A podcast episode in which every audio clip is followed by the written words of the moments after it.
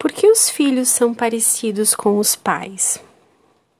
O material genético encontrado no núcleo das células contém os genes que podem influenciar características do indivíduo, como a cor dos olhos, cabelos, forma do nariz, etc. Os genes são formados por uma substância química chamada de ácido desoxirribonucleico, ou DNA e se encontram no interior das células em estruturas chamadas cromossomos.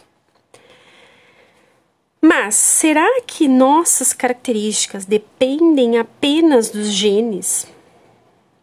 As características de um organismo não dependem apenas dos genes. Elas são o resultado de uma ação conjunta entre os genes e o ambiente.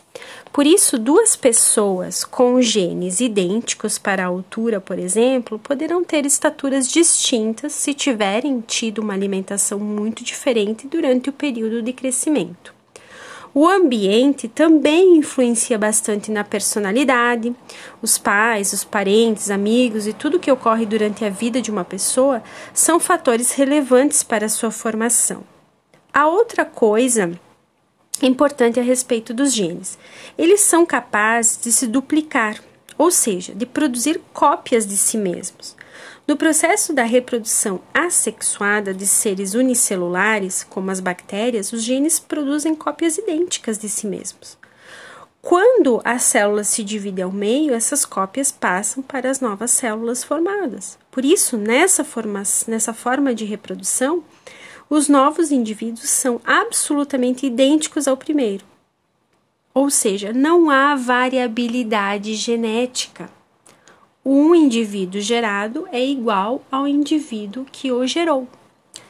Quando a reprodução ocorre por meio do sexo, o espermatozoide carrega cromossomos com genes vindos das células do pai e o óvulo carrega cromossomos com genes vindos da célula da mãe.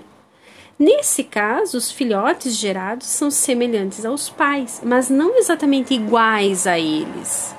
Essa variação acontece porque os filhotes são resultado de uma combinação dos genes paternos com os genes maternos.